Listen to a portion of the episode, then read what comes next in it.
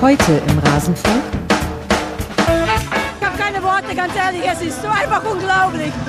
Hier zu stehen mit diesem Mädels und deutscher Meister heute zu werden, ich schwöre, es ist das geilste Gefühl, was man haben kann.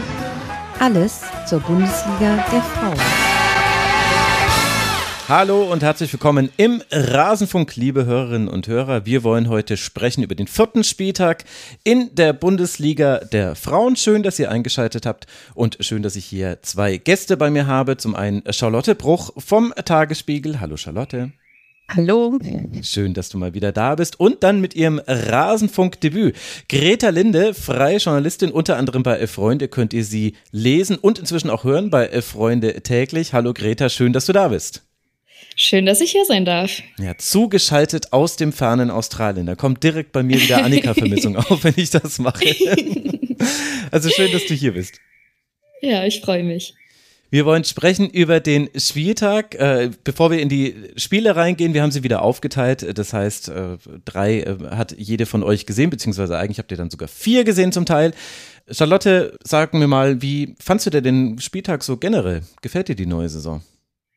Ja, doch. Also es immer, hat immer ein paar Überraschungen parat. Jetzt an dem Spieltag nicht so, nicht so sehr. Aber also ich sag mal so, es sind Teams dabei, da habe ich vorher vielleicht mehr erwartet, als sie gerade zeigen. Und ähm, andersrum aber auch. Äh, jetzt der Spieltag war ja auch ein besonderer mit dem, mit den Rekordkulissen, beziehungsweise mhm. drei Spiele in großen Stadien. Ähm, also macht bisher sehr viel Spaß. Greta, wie ging's dir? Kann ich nur zustimmen. Ich finde jetzt so von den Ergebnissen war dieser Spieltag jetzt nicht krass überraschend, aber wenn man sich mal so die Tabelle ansieht, dann ist es, glaube ich, schon anders, als man so äh, vor Anfang der Saison gedacht hätte. Deswegen gehe ich da komplett mit. Ja, das stimmt. Und natürlich die drei Spiele in den großen Stadien, also in Leipzig im äh, Zentralstadion, im Weserstadion und äh, zum ersten Mal auch in München in der großen Arena. Das heißt, die Rekorde, sie purzeln mal wieder. Charlotte, wie geht denn dir das? Äh, wenn man immer so auf diese Rekorde blickt im Frauenfußball, ich bin da so ein bisschen zwiegespalten, muss ich sagen. Weil einerseits ist es natürlich toll und es ist auch schön zu sehen, was möglich wäre. Aber als jemand, der sehr viel Frauenfußball sieht, sieht man ja dann auch quasi wieder den grauen Alltag. Und so ganz viel schwappt meinem Empfinden nach jetzt nicht aus den großen Arenen dann wieder in die nächsten Spieltage in den kleinen Stadien. Zumindest ist es mein Gefühl bisher. Ja, ich bin auch so ein bisschen zwiegespalten zwischen diesen sogenannten Highlight-Spielen. Mhm. Ähm, also es sind ja auch einfach Spiele dabei, die jetzt vielleicht keine, nicht im großen Stadion stattfinden, aber ja trotzdem so ein Highlight-Spiel sind für mich. Mhm. Aber also ich glaube, sie sind trotzdem wichtig, damit äh, immer mehr Aufmerksamkeit für die Liga auch generiert wird. Ähm, es war jetzt auch ein Spiel dabei in, in Nürnberg zum Beispiel, die ja immer im Max-Morlock-Stadion spielen, wo das dann schon wieder so ein bisschen, bisschen schwierig ist, wenn das nicht voll ist. Was ja, ist ja auch riesig. Also ähm, da sehen, sieht man dann schon viele leere Ränge. Ähm, und da kommt dann nicht so richtig Stimmung über. Aber zum Beispiel jetzt auch in Bremen, das war ja eine tolle Kulisse. Und ich glaube, es gibt den äh, Mädels auf dem Platz halt auch viel. Also da ist dann auch irgendwie generell mehr Feuer drin beim Heimteam, finde ich. Und aber ja, also so richtig, dann ist genau manchmal das nächste Spiel, zum Beispiel bei Bremen, wieder in einem ganz kleinen Stadion, wo dann auch wieder weniger Zuschauende da sind. Also so richtig einen Effekt hat es noch nicht, würde ich sagen. Also insgesamt natürlich schon. Wenn man jetzt auch drei Spiele in großen Arenen hat an dem Wochenende, ist man, glaube ich, schon wieder bei einer hohen Zahl in dieser Saison. Ähm, aber ja, wie, also wie nachhaltig es jetzt ist, weiß ich jetzt auch nicht. Also muss man vielleicht noch ein bisschen schauen. Ich glaube, es hat einen Effekt auf die Öffentlichkeit. Also ich hatte vorher so ein bisschen rumgegoogelt und dann bringt die Bild halt irgendwie, klar ist die Bild, aber erreicht halt Leute, ne? Irgendwie ein Artikel über noch nie so viele äh, Leute im Publikum bei einem Frauenligaspiel in Sachsen oder so. Und äh, klar, in der nächsten Woche hast du dann vielleicht wieder, wieder weniger ZuschauerInnen, aber ich glaube trotzdem, dass das jetzt erstmal so für diese Stufe, auf der wir gerade so sind in der Frauenbundesliga, dass es da schon irgendwie wichtig ist, um Leute zu erreichen, um neue ZuschauerInnen zu erreichen und das geht halt irgendwie, wenn du bringen kannst, ja, hier Rekordkulisse und erstes Mal Allianz Arena und keine Ahnung was. Also ich glaube, für gerade ist das ehrlich gesagt gut. Und was vielleicht auch eine Erkenntnis ist, ist auch, dass dieses frühe WM aus jetzt dann nicht einen negativen Effekt hatte, eigentlich, was ja auch spekuliert wurde, aber ich glaube, die Entwicklung kann man ja jetzt eigentlich gar nicht mehr aufhalten. Also die Leute gehen ja jetzt nicht einfach weniger ins Stadion, nur weil wir früh bei der WM ausgeschieden sind. War das für euch wirklich eine Frage? Also ich weiß, dass das oh. die meistgestellte Frage war vor der Saison, aber eigentlich war das doch klar, oder? Ja, also für mich, also ich hätte auch gedacht, dass das ändert nichts daran. Ich, ich glaube, es hätte vielleicht dahingehend was geändert, dass vielleicht noch mehr gekommen wären, wenn man jetzt weitergekommen mhm. wäre bei der WM. Aber wie du ja. schon gesagt hast, so die Leute bleiben ja nicht weg, weil die jetzt sagen so, ah, so eine schlechte Gruppenphase oder so. und hier sieht man es übrigens auch. Also äh, ganz kurz noch ein Satz dazu, weil ich war jetzt klar, am gern. Samstag beim Eröffnungsspiel vom Sydney FC hier und es haben noch nie so viele Leute ein Frauenfußballspiel hier in Australien gesehen, was jetzt kein Länderspiel war. Also auch hier merkt man es. Ach, so soll das doch sein. Eine langsame Entwicklung. Und äh, ja, wir hatten alles an diesem Spieltag. Also wir hatten die 21.508 im Weserstadion. Wir hatten aber auch wieder die 600 bei Leverkusen gegen Nürnberg. Also äh, es ist es ist äh, ambivalent in der Bundesliga, aber warum soll denn da die Bundesliga der Frauen anders sein als unsere Welt generell? Bevor wir reinstarten in die Sendung, noch der kurze Hinweis: Der Rasenfunk ist Werbe, Paywall und sponsorenfrei. Alles, was wir hier machen, ist von euch finanziert, liebe Hörerinnen und Hörer. Herzlichen Dank dafür. Aus, auf rasenfunk.de/slash supportersclub, da erfahrt ihr, wie man uns unterstützen kann. Und eure Unterstützung kommt dann auch den Gästen zu, denn die bekommen ein, wenn auch kleines, aber sie bekommen ein Honorar. Ziel ist, dass diese Honorare steigen in Zukunft. Da brauchen wir allerdings noch ein bisschen mehr Unterstützung, weil wir auch sehr viele Gäste haben, muss man dazu sagen. Dann starten wir mal und blicken in diesen Spieltag hinein. Und da beginnen wir mit dem Spiel 1. FC Nürnberg gegen die TSG aus Hoffenheim. Da haben wir eben ein Spiel im großen Stadion, wobei es in Nürnberg daran liegt, man hat kein anderes, was die Auflagen erfüllt. Deswegen muss eigentlich jedes Spiel im großen Stadion sein, im Max Morlock. Vor 1336 ZuschauerInnen spielt Nürnberg am Ende 0 zu 3 Charlotte. Es waren Tore von Janssens und Feldkamp noch in der ersten Hälfte und dann Gia Corley, die das 3 zu 0 macht in der 72. Und so ganz überrascht uns das ja wahrscheinlich alle nicht, wenn Nürnberg verliert. Deswegen ist die Art und Weise immer besonders erwähnenswert. Wie hat dir denn der Club gefallen jetzt gegen die TSG? Anfangs fand ich die zumindest, also defensiv wirklich, wirklich stabil. Also Hoffenheim ist ja oft über ihre schnellen Außen da gefährlich und das haben sie wirklich lange geschafft zu unterbinden, mhm. dass da einfach nicht viel durchkam. Ähm, ja, das erste Tor ist dann nämlich äh, entsteht, weil über Außen dann ähm, ja, Krummigel ist es, glaube ich, die durch ist. Ähm, mhm. Genau, da stand, da stand Nürnberg einfach zu hoch. Also, beziehungsweise sie haben ja immer, immer hoch gepresst, was ich generell gut finde und mutig, wie sie das spielen. Ähm, nur dann war der Pass einfach in die zentrale Position zu Feldkamp. Ähm, ja, zu einfach. Und dann auch ein toller, toller Steckpass in die Tiefe von Gia Curley. Ähm, und Krumbiegel ist dann halt durch. Die hatte dann so viel Platz hinter der Kette, dass sie ähm, ja dann Fahrt aufnimmt und dann äh, eine gute Hereingabe macht, die Janssens dann ja auch vollendet. Ähm, ja, genau, Nürnberg fand ich, also wie gesagt, defensiv dann trotzdem relativ stabil und kompakt, ähm, aber halt manchmal gegen die individuelle Klasse der Hoffenheimerinnen dann auch irgendwie machtlos. Und ja, was man vielleicht noch sagen kann, das ist nach, also nach vorne auch einfach dann vielleicht zu wenig. Ähm, aber defensiv standen sie auf jeden Fall insgesamt gut, obwohl man natürlich drei Gegentore kassiert, die auch äh, toll herausgespielt sind, zumindest das erste und das dritte. Das zweite ist ja ein Strafstoß. Ähm, ja. Ja, also nach vorne zu wenig. Äh, fünf Schüsse waren es insgesamt. Einer ging nur aufs, äh, aufs Tor von Hoffenheim. Also da war wenig äh, zu sehen. Es wurde in der zweiten Hälfte, wenn ich mich gerade richtig erinnere, besser. Da hatte man dann äh, einige Chancen. Ach ja, Desic kam dann, genau. Desic, genau. Desic ja. hat sich einfach dann auch, ehrlich gesagt, jeden Schuss genommen, der irgendwie auch nur so halbwegs rumlag.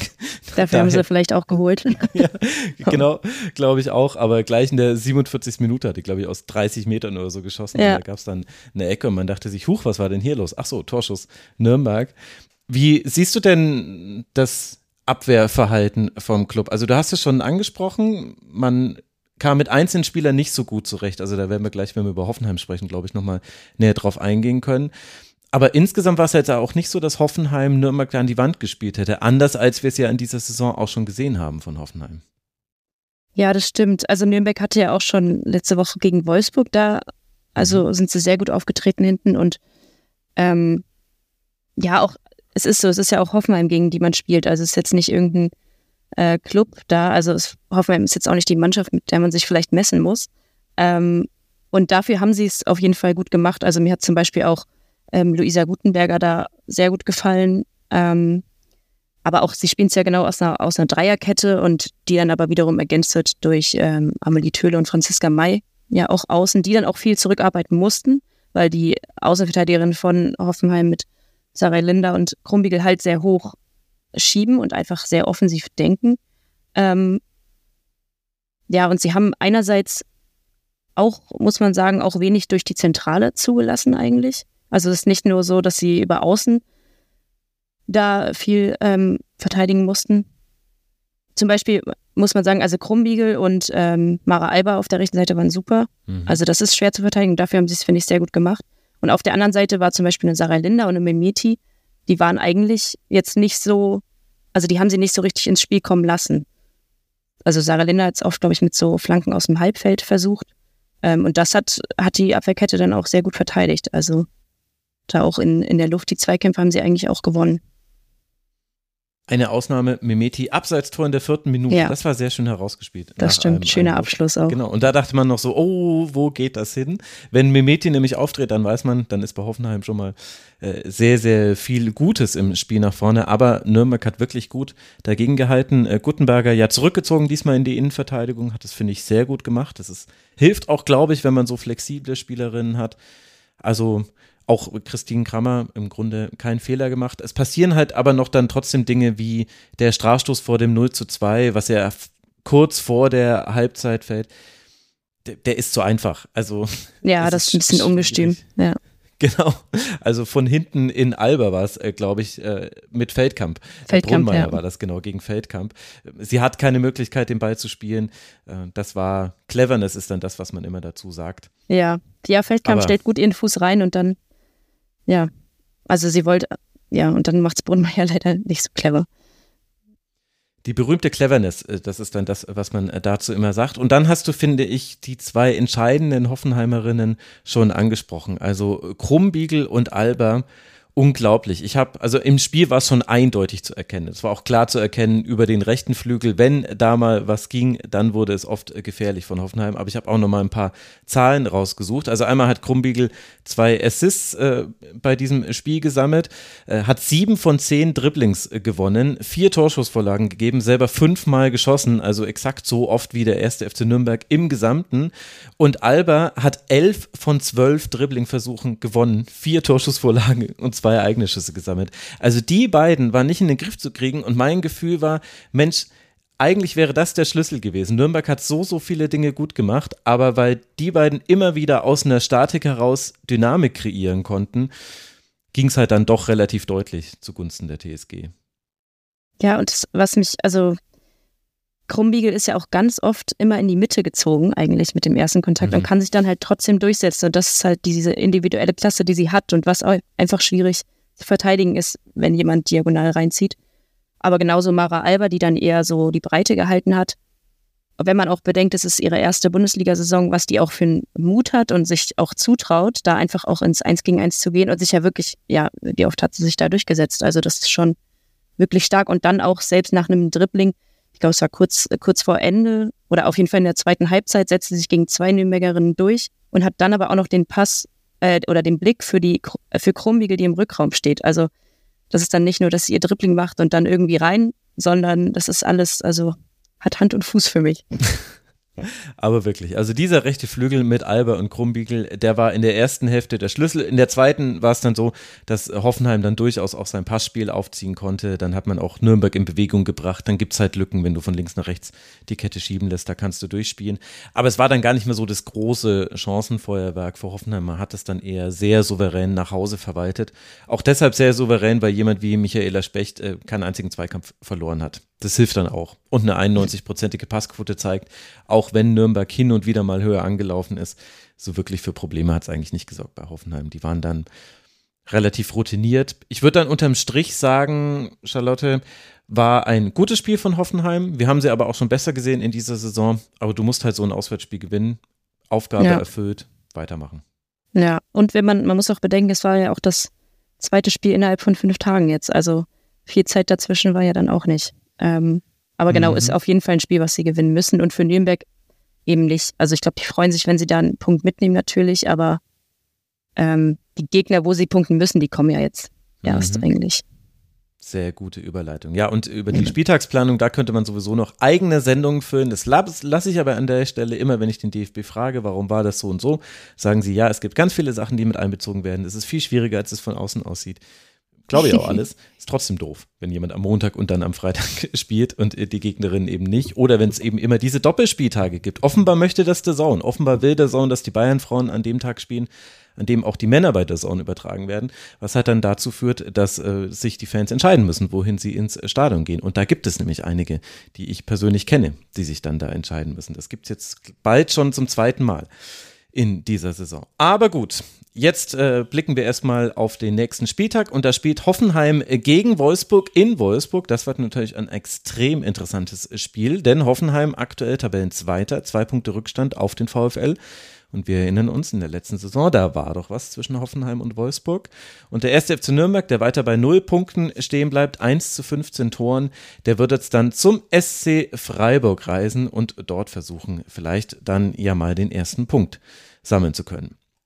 Den ersten Punkt, den hat schon der MSV Duisburg, aber auch nicht so arg viel mehr. Und das liegt daran, dass man vor etwas mehr als 800 ZuschauerInnen zu Hause das Derby gegen die SGS Essen mit 0 zu 1 verloren hat. Es war ein Spiel, das schon deutlich die Kontrolle auf Seiten der SGS hatte. Es gab aber nicht das Gros an Chancen und am Ende war es dann nicht so komplett überraschend, dass das 1 zu 0 durch Annalena Rieke nach einer Ecke gefallen ist. Greta, wie haben dir denn beide Teams gefallen? Gut, beziehungsweise mir hat vor allem Essen gut gefallen. Also Mhm. ich finde, das sieht jetzt auf dem Papier irgendwie total knapp aus, aber die müssen sich eigentlich echt schon ärgern, dass sie da nicht äh, ihre Chancen besser irgendwie reinbekommen haben. Und ähm, ja, der MSV kann sich eigentlich ärgern. Die hatten zwischendurch die Chance zum Ausgleich, dass das halt nicht reingegangen ist. Ähm, aber am Ende des Tages auf jeden Fall deutlicher Klassenunterschied, würde ich sagen. Und wie hat dir die Spielanlage von Duisburg gefallen? Also man stand in der ersten Hälfte sehr tief, 5-4-1 gegen den Ball und Essen hat dann ganz in Ruhe aufbauen können. Aber Essen kann oft in Ruhe aufbauen, weil sie ja äh, Sophia Winkler mit einbeziehen ins Aufbauspiel. Die Innenverteidigerinnen stehen sehr breit. Das heißt, auch deswegen lädt es quasi dazu ein, erstmal in der eigenen Hälfte auf die zu warten, weil sie sind halt schwierig zu pressen. Deswegen. Und dann haben wir aber in der zweiten Hälfte ja dann gesehen, dass Duisburg, als man dann aktiver wurde und irgendwann hat man dann die Kette aufgelöst und der Indikator ist immer, wo spielt Vanessa Fürst? Je weiter vorne sie spielt, desto, also auf jeden Fall liegt dann Duisburg hinten, das weiß man. Äh, Und es wird aber dann offensiver und dann hast du auch gesehen, als es dann kein Mittelfeld mehr gab, als einfach beide Teams nur noch hin und her, da wurde das ein richtig äh, gut anzusehendes Spiel, finde ich. Ich glaube, dass äh, Thomas Geisner nach dem Spiel auch gesagt hat, dass man mit der zweiten Hälfte eigentlich ganz gut leben kann. Muss man dann darüber diskutieren, warum Duisburg das nicht aktiver angegangen ist, dieses Spiel, und es eben erst den Rückstand gebraucht hat, dass man dann eben in dieses Risiko geht? Unterschreibe ich alles so. Ich kann aber auch total verstehen, warum die erst so sehr tief, sehr defensiv aufgestellt haben, weil die ja auch auf dem Papier total äh, der Underdog waren. Ich hatte mir mal angeguckt, wann die irgendwie so äh, gegeneinander gespielt haben und der MSV konnte überhaupt erst ein Spiel gegen die SGS gewinnen und das jetzt auch schon, äh, wann war das? Im Mai 2021, also eine Weile her. Deswegen ähm, durchaus verständlich, dass man da irgendwie so rangeht, finde ich, und sagt, okay, komm, wir stellen uns tief und sollen die erstmal machen. Aber ich stimme dir auch zu, dass eigentlich die zweite Halbzeit dann auch unterhaltsamer war, weil es eben offensiver wurde. Deswegen ähm, aus MSV-Sicht würde ich mal gucken, dass man da vielleicht irgendwie in den nächsten Spielen drauf aufbauen kann. Denn, also ich habe zwar gerade vom Klassenunterschied gesprochen, aber gleichzeitig finde ich so mit der zweiten Halbzeit müssen die sich eigentlich auch gar nicht, gar nicht verstecken. Also da gab es schon ein paar schöne Momente. Hm. Ich fand auch, dass ich glaube, es haben schon relativ viele Dinge funktioniert bei Duisburg, weil Essen hatte zwar die Spielkontrolle, aber ja auch, also die gefährlichsten Aktionen kamen meistens nach irgendwelchen Standardsituationen. Davon hat Duisburg ein paar zu viel hergeschenkt, meinem Gefühl nach. Aber eigentlich hat man es ganz gut geschafft, dass Essen immer über die Flügel gekommen ist. Und wenn man da auf dem Flügel war, ist aber meistens auch nichts passiert, weil da Duisburg dann sehr, sehr gut hingeschoben hat und da war es dann sehr eng und manchmal ging es dann wieder hinten rum, oft aber gab es dann eben eine Ecke oder einen Dribbling-Versuch, das äh, gescheitert ist. Das Problem, fand ich, war so ein bisschen bei Duisburg, was machen wir, wenn wir da auf dem Flügel mal den Ball gewinnen? Also ich fand, es gab eigentlich gar kein Spiel in die Tiefe, zumindest in der ersten Hälfte. Der Ball war eigentlich sofort wieder weg. Es gab dann, also es gab schon tiefe Bälle, aber die kamen oft nicht mal in die Nähe einer Mitspielerin. Und dann konnte Essen eben wieder in Ruhe aufbauen. Und dann wird es halt auch irgendwie schwierig. Man spricht ja immer vom Zugriff aufs Spiel. Das bedeutet letztlich einfach nur, hat man den Ball auch mal am Fuß. Und das hatte halt Duisburg in der ersten Hälfte schon relativ wenig. Ja, warte, ich habe es mir auch sogar aufgeschrieben. Ähm, Moment, wo haben wir es? Ja, 36 Prozent Ballbesitz. In der ersten Hälfte war es sogar noch weniger. Ich glaube, das kommt dann halt auch davon, wenn du so defensiv spielst. Ne? Das ist so ein bisschen die Kehrseite. Wenn du dann mal selber irgendwie eine Aktion starten musst, in Ballbesitz bist oder so, das ne, hat man den zum Teil auch, finde ich, angesehen, dass es so war, okay, was jetzt? Ja. Ja, sehr guter Punkt. Also in der ersten Hälfte 1 zu 7 Schüsse, 0 zu 2 Torschüsse. Das war schon sehr deutlich pro Essen. Und trotzdem, du hast es ja schon gesagt, Essen kann sich ärgern, dass man das Spiel nicht vorher zugemacht hat. Und man ist ja vielleicht sogar hinten raus ein bisschen glücklich davongekommen. Also ich fand in dieser wilden Phase, da hatte Duisburg schon ganz gute Gelegenheiten. Nicht so die Risiken, aber wir haben mal wieder einen Aluminiumtreffer von Halverkamps. Freiburg-Kopie letztlich, also wieder vom Flügel abgezogen. Jetzt wissen wir, sie wollte es wirklich so. Thomas Gerstner hat es schon vor dem Spiel gesagt. Nee, nee, die hatte das damals geplant. Jetzt wissen wir, okay, wahrscheinlich halt wirklich, weil sie hat es fast wiederholt, hat wieder an die äh, Latte geschossen. Aber Essen hatte ja auch seine Möglichkeiten. Es gab den Pfostentreffer, da kommt äh, Mamutovic kommt raus äh, bei einer langen Flanke und äh, verfehlt den Ball. Äh, Rieke köpft dann an den Pfosten. Wir hatten eben diverse Chancen nach Standardsituationen. War das jetzt einfach nur Abschlusspech, dass Essen dieses Spiel nicht früher zugemacht hat? Oh, gute Frage. Ich glaube so ein bisschen beides. Also ich würde einmal noch sagen, dass finde ich Mamutovic oft nicht gut aussah. Also du hattest ja gerade schon irgendwie den, den Pfostentreffer da angesprochen, der war, glaube ich, direkt zu Anfang, irgendwie in der zwölften Minute oder so. Der hätte es auch ganz schnell dann irgendwie 1-0 stehen können. Also keine Ahnung, manches davon war wahrscheinlich irgendwie Abschlusspech, aber äh, anderes vielleicht auch einfach Chancenverwertung im Sinne von, okay, den musst du eigentlich reinmachen und das trainiert man dann vielleicht nochmal. Ich hatte ja auch gerade schon gesagt, dass das 1-0 total verdient ist und viel zu knapp aussieht. Und du hattest ja gerade auch schon äh, den MSV nochmal angesprochen. Ich glaube, wenn die dann nämlich in der 51. Minute, wo es äh, eben diese Flanke da gab, das Ding reinmachen, ich wäre sehr oder ich wäre sehr interessiert daran gewesen zu gucken, wie Essen dann reagiert. Also ich, ich finde nämlich, wenn du so viele Chancen hast und die nicht reinmachst, es ist ja oft so, dass ein Team dann auch schnell mal irgendwie mhm. ins Schwimmen gerät. Aber ähm, ja, also verdienter Sieg. Ich würde mich trotzdem ärgern, wenn, wenn, wenn ich, äh, oder an Essen stelle, sagen wir so. Ja, also es gibt schon so ein paar Themen, die man noch aufarbeiten kann. Also zum Beispiel, ob man in der Schlussphase, in der vierminütigen Nachspielzeit, ob man da jeden Pass noch tief spielen muss, um zu versuchen, eine Chance rauszuspielen oder nicht vielleicht doch wieder über Ballbesitz einfach Uhr, Zeit von der Uhr nehmen. Oder es gab auch einmal dann stimmt, ja. äh, Feepass Duisburg, eine der Innenverteidigerinnen, äh, hat, hat den Ball und schlägt ihn lang nach vorne, anstatt hinten die Sophia Winkler mitzunehmen, einfach zu sagen, okay, ihr kommt jetzt erstmal, wir nehmen jetzt erstmal 30 Sekunden ganz entspannt von der Uhr. Ramona Meyer hat es dann ganz am Schluss gemacht. Da ist Högner, glaube ich, auch ein bisschen deutlicher geworden. Man hat es zumindest gehört über die Außenmikrofone. Also da hat Essen auf jeden Fall noch Ausbaupotenzial, auch wenn es aus neutraler Sicht sehr zu befürworten ist, dass jemand nicht auf Zeit spielt. Aber ein bisschen, bisschen cleverer hätte man das machen können. Wer hat dir denn bei Essen gut gefallen? Rieke. Einfache mhm. Antwort. Äh, die, die, hatte einen, die hatte einen Schnitzer zwischendurch drin, da hatte sie einen Fehlpass gespielt, der dann auch ähm, ja, zu einer MSV-Chance geführt hat. Aber abgesehen davon fand ich, war das ein richtig, richtig gutes Spiel. Also die ist total präsent auf dem Platz, die spielt Chancen raus, hat dann ja auch das Tor erzielt. Ähm, sehr, sehr sichtbar und ich finde, das geht schnell mal unter. Wir hatten ja auch gerade schon irgendwie so die Superlative und die Zuschauerinnenrekorde und so angesprochen. Und da guckt man dann halt irgendwie nicht auf so ein kleines Ruhrderby, wo nicht mehr tausend Leute im, im Publikum stehen. Aber deswegen würde ich das äh, oder gerade deswegen würde ich es eigentlich gerne hervorheben, weil die, finde ich, ähm, sehr auf sich aufmerksam gemacht hat.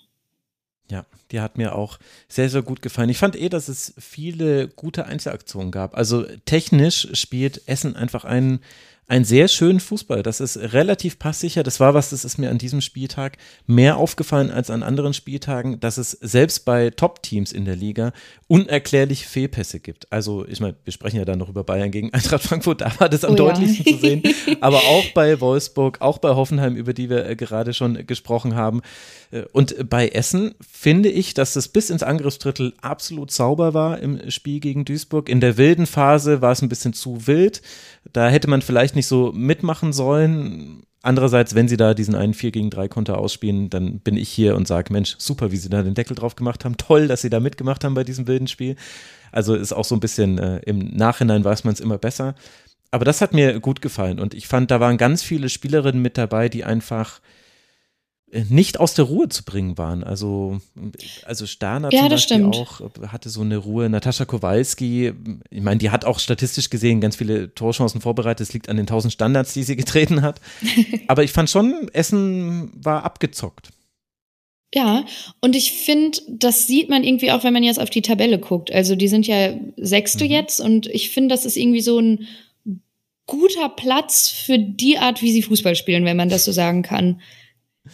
Ja, das ist ein, äh, ja, ja, ist ein interessanter Gedanke und auch für die Art und Weise, wie man äh, den Kader und so weiter aufgebaut hat. Also ja. du hast wie immer sehr viele interessante Spielerinnen, aber jetzt keine, die die Liga auseinanderschießt, weil dann würde sie schon bei Wolfsburg spielen.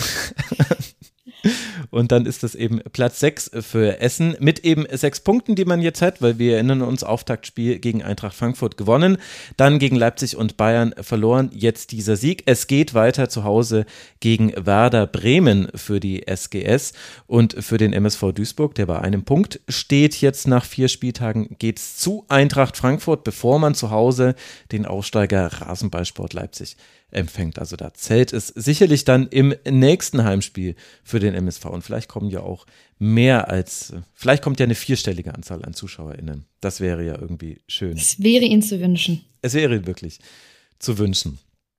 Und auch, also allein deshalb, weil, also es waren ja, glaube ich, die Essener ZuschauerInnen, die diese Trommeln dabei hatten, aber in so einem leeren Stadion, wenn jemand die ganze Zeit durchtrommelt, äh, es war.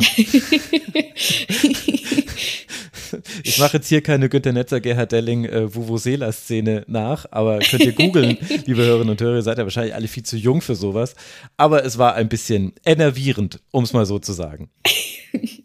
Enervierend war auch das Spiel von Leverkusen gegen Freiburg vor etwas mehr als 600 äh, ZuschauerInnen, 620 äh, genau äh, genommen. Am Ende gewinnt Leverkusen dieses Spiel Charlotte und zwar auf dem Papier auch wieder sehr deutlich. Also Nikola Kaczewska trifft in der 32. Minute, Christine Kögel kurz vor der Halbzeit 45 plus 1 und dann in der 60. Minute kann Williams dort hier den nächsten Treffer machen im Leverkusener Dress und so wird es eben ein 3 zu 0 und ich weiß nicht, wie es bei dir war. Ich kannte das Ergebnis, bevor ich das Spiel gesehen habe und deswegen dachte ich mir, ah ja, Leverkusen, die haben halt, spielen einfach einen sehr guten Fußball, spielen sehr gut nach vorne und dann sehe ich die erste halbe Stunde quasi bis zum 1 zu 0 von Leverkusen und denke mir so, hä, Moment mal, die haben ja eigentlich gar nichts gemacht in diesem Spiel. Warum hat denn das Freiburg verloren?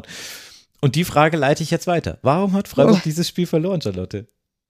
Ähm, ja, also ich habe es live gesehen und ähm, habe auch gedacht, ah, Freiburg, guter Beginn, sind eigentlich besser drin. Ähm, und dann macht Leverkusen halt mit dem ersten Schuss aufs Tor auch das 1-0. Ähm, und ja, es entsteht aus dem Einwurf von Freiburg. Ähm, ja. Das sagt eigentlich schon viel über die Gegentore aus, weil die alle eigentlich aus Fehlern, wenn man das so sagen kann, von Freiburg entstehen. Äh, Leverkusen das natürlich dann eiskalt ausnutzt, also wirklich effektiv ist. Ähm, ja, Freiburg ist ja, sind ja eigentlich immer Spiele mit vielen Toren, auch äh, viele Gegentore, die Freiburg gerne mal kassiert. Und das ist halt auch einfach so, dass es hinten manchmal noch zu unsicher ist. Also in dem Fall jetzt bei dem Einwurf zum Beispiel oder bei dem ersten, ersten Gegentor, da ist Freiburg dann, dann zu weit weg. Und das, der Einwurf ist im, schon in der eigenen, äh, also im letzten, im letzten Drittel aus mhm. äh, Leverkusener Sicht. Ähm, und das kann dann eigentlich nicht so, also es, der Pass von Kögel auf Williams dort hier ist auch super, aber das darf dann eigentlich nicht so passieren. Ähm, und ja, das hat sich so ein bisschen durchgezogen. Und vor allem hat das Gegentor, es kam auch ein bisschen aus dem Nichts, muss man sagen. Das hat auch Freiburg dann schon nach einer halben Stunde so ein bisschen den Stecker gezogen. Also danach kam dann auch nicht mehr so richtig viel ähm, nach vorne. Und ja, Freiburg spielt es eigentlich auch immer, also wenn man nach vor, was nach vorne ging, dann haben sie es immer so ein bisschen den Ball gut laufen lassen bis zum letzten Drittel. Und dann wurde eigentlich immer ein hoher Ball versucht oder der Ball soll, wurde tief gespielt, da war aber niemand. Ähm, und vor allem bei den hohen Bällen habe ich es nicht so richtig verstanden, weil wenn man sich die Innenverteidigung von Leverkusen anschaut oder die Abwehrkette, dann, ähm, also Braxstadt, wie groß ist die 1,90? Äh, das macht dann auch nicht so viel Sinn. Das hat auch die Statistik dann später gezeigt. Also ich glaube, da hat äh, vorne wurde kein Luftzweikampf gewonnen von Freiburg. Ähm, ja, sie standen auch teilweise sehr weit oben. Also sie haben eigentlich auch recht früh angegriffen, aber dann kommt auch wieder das Thema, was sich jetzt auch durch die Saison zieht mit dem Spielaufbau. Das ist bei Leverkusen einfach deutlich besser. Also Elisa Senser ist eh eine tolle Spielerin. Ähm, in der ersten Halbzeit super gut. Also die lösen sich dann halt auch da raus. Und ähm, zweite Halbzeit Sophie Debel. Ähm, super gespielt auch. Die war in der ersten Halbzeit noch nicht so viel zu sehen. Und wenn ich jetzt an Freiburgs Spielaufbau denke, dann habe ich da gerade keine Spielerin im Kopf, die, also die jetzt da irgendwie aufgefallen ist. Und ähm, genau, und dazu kam dann halt auch, also Janina Minge, muss ich sagen, fand ich eigentlich gut. Ähm, und natürlich die, die zwei Tore, also das, das ähm, zweite und auch das dritte, die passieren halt auch aus einem Abschlag von Julia Kassen im Tor mhm. oder einem Pass. Und ähm, ja, dann wirkt so ein bisschen, ah, ich weiß gerade nicht, spielt sie mich jetzt an oder wohin spielt sie? Also da sind so ein bisschen, fehlt dann so diese Abstimmung oder dass man weiß, was die andere tut. Und bei dem 3-0 zum Beispiel, das ist dann Steuerwald, die den Ball bekommt, kurz gespielt von ähm, Kassen und dann irgendwie nicht so richtig damit gerechnet hat, obwohl sie damit hätte vielleicht auch rechnen können, aber wird auch in einer schwierigen Position angespielt, also so einfach ist es dann auch nicht. Ähm, na, zu viele individuelle Fehler und auf der anderen Seite Leverkusen, die das einfach ausnutzen und dann einfach auch diese gewisse Reife haben, das dann auch runterzuspielen. Mhm. Also ich erkläre noch mal kurz, wie die Gegentore 2 und 3 äh, gefallen sind, damit die Hörerinnen und Hörer das vor Augen haben, weil beim zweiten war es so, dass in der 45. Minute Levis schon sehr viel Platz hat und in den Strafraum dribbelt, ihr Schuss geht aber über das Tor. Dann gibt es Abstoß äh, Kassen und sie spielt den den fälligen Abstoß nicht lang genug, sondern direkt auf Williams dort hier. So kommt Leverkusen nochmal in den Angriff. Es gibt einen Pass auf Kögel. Lisa Karl rückt raus, äh, macht da draus quasi den Rücken komplett hinter sich auf. Doppelpass 2 zu 0 vor der Halbzeit. Sau doof. Ich sag's einfach, wie es ist. Also, äh. du, du, willst dieses Gegentor, du willst eh kein Gegentor kassieren, aber in der Art und Weise darfst du Leverkusen nicht die Tür aufhalten, dann gehen sie nämlich auch durch. Und das 3 zu 0 war dann in der 60. Minute, da springt Müller erst unter einem hohen Ball durch. Freiburg kann das eigentlich noch klären und wird dann aber hochgepresst. Kassen passt dann auf Steuerwald und Steuerwald spielt mit dem, mit einem Kontakt im eigenen Strafraum einen Fehlpass auf Williams Dottier und die macht das 3 zu 0. Und das 1 0 hast du ja erklärt, aus einem Einwurf heraus, da hat Williams Dottier einen schönen Laufweg und wird schön von Kögel angespielt. Aber sie muss dann nur noch querlegen auf Kaczewska, die schiebt ins leere Tor ein und so fällt es 1 zu 0. Und ich weiß nicht, ob ich da jetzt zu hart bin mit Freiburg, aber wenn ich mir angucke, was ich auch in der letzten Saison gesehen habe, vor allem in der Rückrunde, ich habe das Gefühl, wenn Freiburg nicht schleunigst hinbekommt, defensiv zu denken und auch Spielerinnen aufzustellen, die es defensiv können, und vielleicht dann auch sich manchmal zumindest in Phasen von der eigenen Spielidee zu verabschieden. Du musst dich, wenn du hochgepresst wirst, musst du dich nicht mit einem Kontakt aus dem eigenen Strafraum rausspielen. Es ist wunderschön, wenn es klappt. Aber ich glaube, Freiburg muss das lernen und ich habe langsam so ein bisschen Zweifel, ob das kommt, weil das war die komplette Rückrunde so, dass sie eben so krasse Fehler gemacht haben und auch in den Zitaten von Theresa Merck, ich habe dann, man muss ja immer ein bisschen suchen, dass man da Zitate findet. Da hat sie auch nur drüber gesprochen, Mensch, Leverkusen war halt so effizient und das waren wir halt nicht. Ja, stimmt, Kaikchi zum Beispiel, Riesenchance, kann sie es 1 zu 2 machen, macht sie nicht. Aber das eigentliche Problem ist doch eigentlich, dass sie die ganze Zeit immer im Rückstand hinterher rennt. Bin ich da jetzt zu hart mit Freiburg? Finde ich nicht. Ich sehe das eigentlich ähnlich. Vor allem kann man da auch vielleicht noch das Wort Entscheidungsfindung so dazu nehmen, weil ja. das war auch ein bisschen der Unterschied. Also Leverkusen wurde da teilweise auch mal hoch angepresst, wenn auch nicht so oft.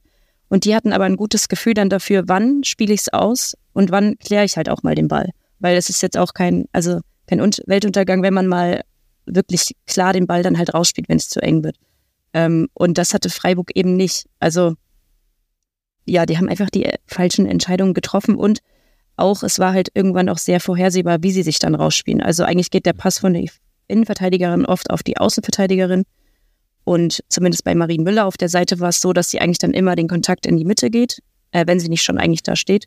Ähm, Und dann wurde es immer, also das war dann auch so vorhersehbar. Ich glaube, eine Aktion hatte Janu Levels, ähm, die das dann auch erkennt, natürlich, dass sie das wieder so spielen wollen, den Ball abfängt und dann, ähm, das ist vor dem 2-0, meine ich, dann so durchgeht mit Tempo mhm. und dann auch ja, zum genau, Abschluss genau, kommt. Genau, das ist das, ja. Ähm, genau, und das ist halt einfach, ja, zu vorhersehbar und einfach dann nicht, ja, nicht abgezockt genug hinten.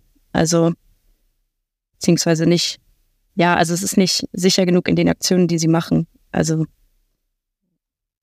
ja, also es ist schon, ich muss sagen, ich finde es relativ ernüchternd, wie Freiburg in dieser Saison spielt. Und so gerne ich Offensivfußball sehe und so sehr ich das mag, wenn jemand sagt, Mensch, wir wollen alles spielerisch lösen, dann brauchst du auch die Spielerinnen, die das können. Und es tut mir leid, aber jede Woche reden wir darüber, dass, äh, dass na, ich will jetzt keine Namen nennen, aber dass eben dann die Spielerinnen in der letzten Kette Fehler machen oder, also das Abwehrverhalten von Lisa Karl, jetzt nenne ich doch einen Namen, das ist ja doof. Aber vom 0 zu 2, es geht nicht. Du kannst nicht rausrücken bei einem Doppelpass. Es, das geht einfach nicht. Du machst den kompletten Raum hinter dir auf. Das ist klar, Erschöpfung und so weiter, kurz vor der Halbzeit. Also es ist alles erklärbar, warum es passiert. Und sie würde es jetzt auch nicht nochmal so machen, das ist alles völlig klar. Aber es passiert halt echt fast an jedem Wochenende. Und das ist so schade, denn Freiburg hatte ja auch so gute Möglichkeiten. Kaikchi immer wieder als Wandspielerin, war dann aber ehrlich gesagt im Verteilen der Bälle relativ schlecht. Also die Passquote mhm. von Kaikchi hat zwar gepasst, aber die entscheidenden Pässe, die kamen nie an, fast nie. Dann hat sie diese große Chance, die sie, die sie vergibt. Ja, stimmt. Und ich meine, da muss man dann aber Theresa Merck recht geben, wenn wir dann quasi den Blick auf den Scheinwerfer auf Leverkusen drehen die Effizienz, die war wirklich da bei Leverkusen. Und ich finde, dann in der zweiten Hälfte hat man sich dann auch diesen Sieg mehr noch verdient. Also es wäre egal, ob dieser Sieg verdient ist, aber während die ersten Tore ja so ein bisschen glücklich gefallen sind, das 3 zu 0 zwar auch, war es aber schon so, dass Leverkusen in der zweiten Hälfte, finde ich, noch ein bisschen mehr Kontrolle über das Spiel hatte, Freiburg ganz gut ins Laufen gebracht hat, oder?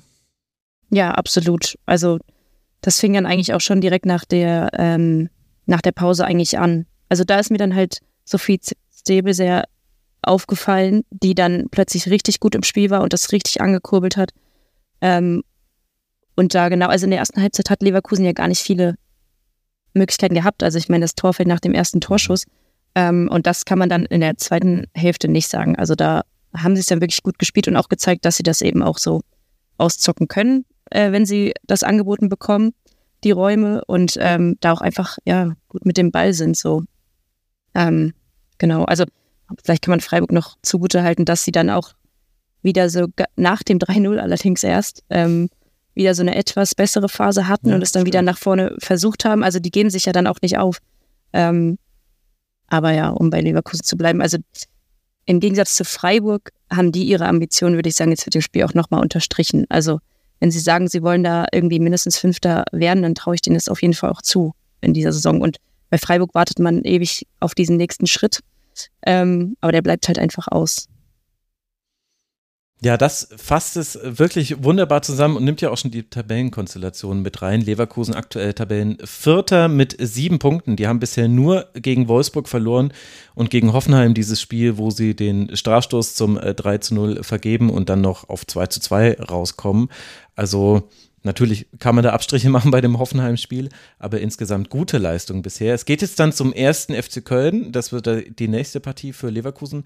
Und der SC Freiburg, der bei fünf Punkten stehen bleibt. Zwei Unentschieden zur Saisonauftakt.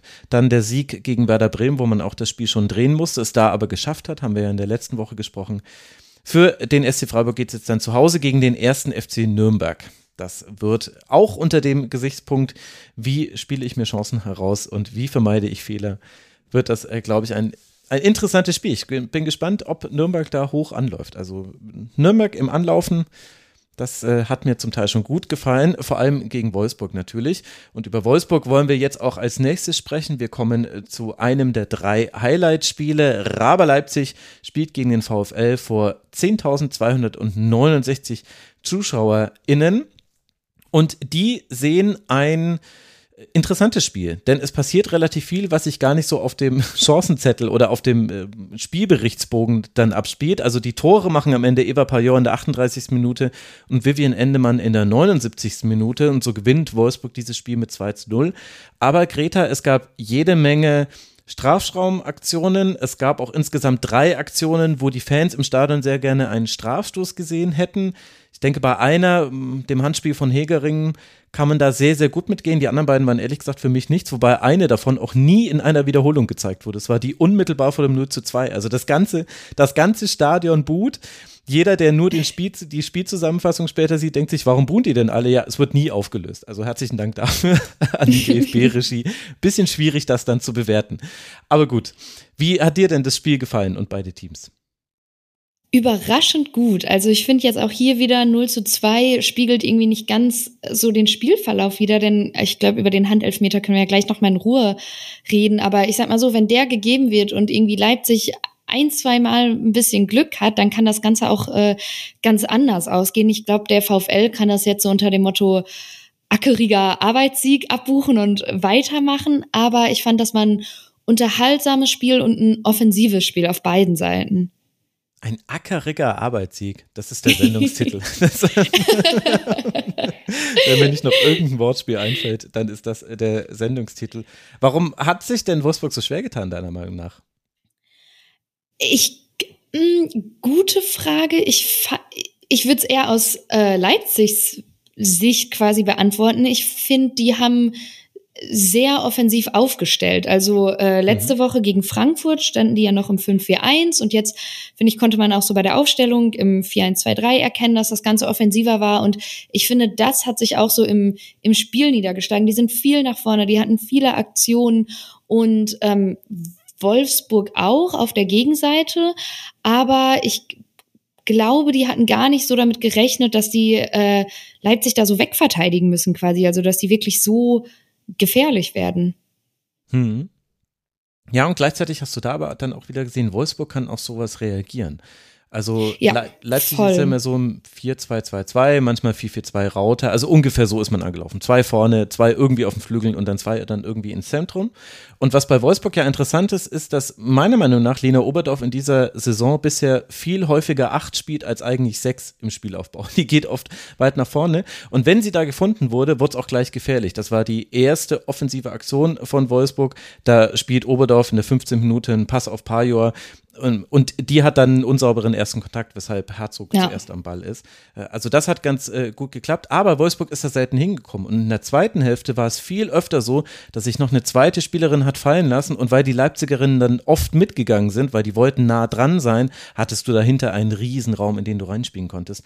Und das hat dann, finde ich, Wolfsburg in der zweiten Hälfte schon besser gemacht.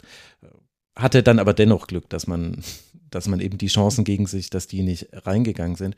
Aber das fand ich interessant, ja. weil wir werden ja auch gleich noch über Bayern zum Beispiel sprechen. Die haben 90 Minuten durchgespielt, da hat sich gar nichts verändert. Wolfsburg das ist in der stimmt. Lage, sein Spiel anzupassen.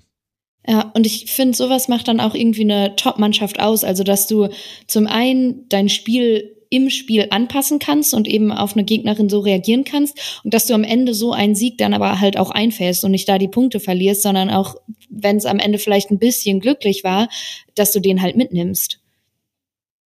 Und wie blickst du auf Leipzig? Weil ich bin mir ein bisschen unsicher inzwischen in meiner Bewertung, weil wir alle haben so oft davon gesprochen, dass Leipzig kein normaler Aufsteiger ist. Und gleichzeitig wird man ehrlich gesagt von den übertragenen Sendern auch damit zu Bomben, nee, zugeschmissen äh, mit, äh, mit großen Worten. Also Leipzig würde das Torhüterinnen-Spiel revolutionieren. Das habe ich jetzt schon dreimal von äh, The Zone übertragenden gehört und ich sehe diese Revolution nicht. Kann es vielleicht sein, dass ihr da auf Marketing des Torwarttrainers bisher reinfahrt? Also ich bin gerne, ich schaue mir gerne an, was Leipzig da anders macht, aber ich sehe es einfach im Spiel nicht. Und es heißt ja eben auch, ein besonderer Aufsteiger ist man natürlich irgendwie. Aber wenn ich mir dann angucke, wie Leipzig spielt, dann machen sie es zwar ein bisschen offensiver, aber sie machen doch eigentlich genau auch die Fehler, die zum Beispiel der erste FC Nürnberg macht. Sie stehen auch erst bei drei Punkten, haben dieses Spiel gegen SGS Essen zwar gewonnen, aber da haben sie drei Traumtore für gebraucht, also haben aus 0,1 Expected Goals gefühlt eben dann drei Tore gemacht. Also wie normal ist denn Leipzig? Sind wir da vielleicht alle ein bisschen auch so auf Marketing reingefallen oder haben wir den Fehler gemacht, quasi die Situation des Männerfußballs auf den Frauenfußball zu übertragen, einfach zu erwarten, Mensch, die revolutionieren jetzt mit einer neuen Taktik oder so die erste Liga? Ich glaube, auf die Frage, wie wir zu Leipzig stehen, kann man wahrscheinlich eine ganze Folge füllen. Mhm. Ähm, äh, ganz ehrlich, man muss ja eigentlich nur einmal auf die Tabelle gucken. Also die waren, Moment, die sind jetzt nach dem Spiel sogar auf die 10 abgerutscht.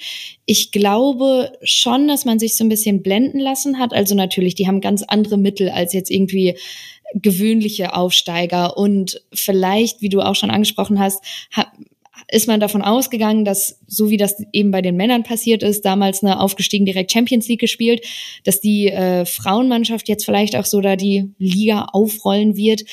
Ähm, ganz ehrlich, würde mir erstmal zurücklehnen und so ein bisschen gucken, was die jetzt noch so äh, anbieten. Also wie gesagt, das Spiel fand ich jetzt gar nicht schlecht. Das äh, ist halt schade für die, dass die da am Ende keinen Punkt mitnehmen können.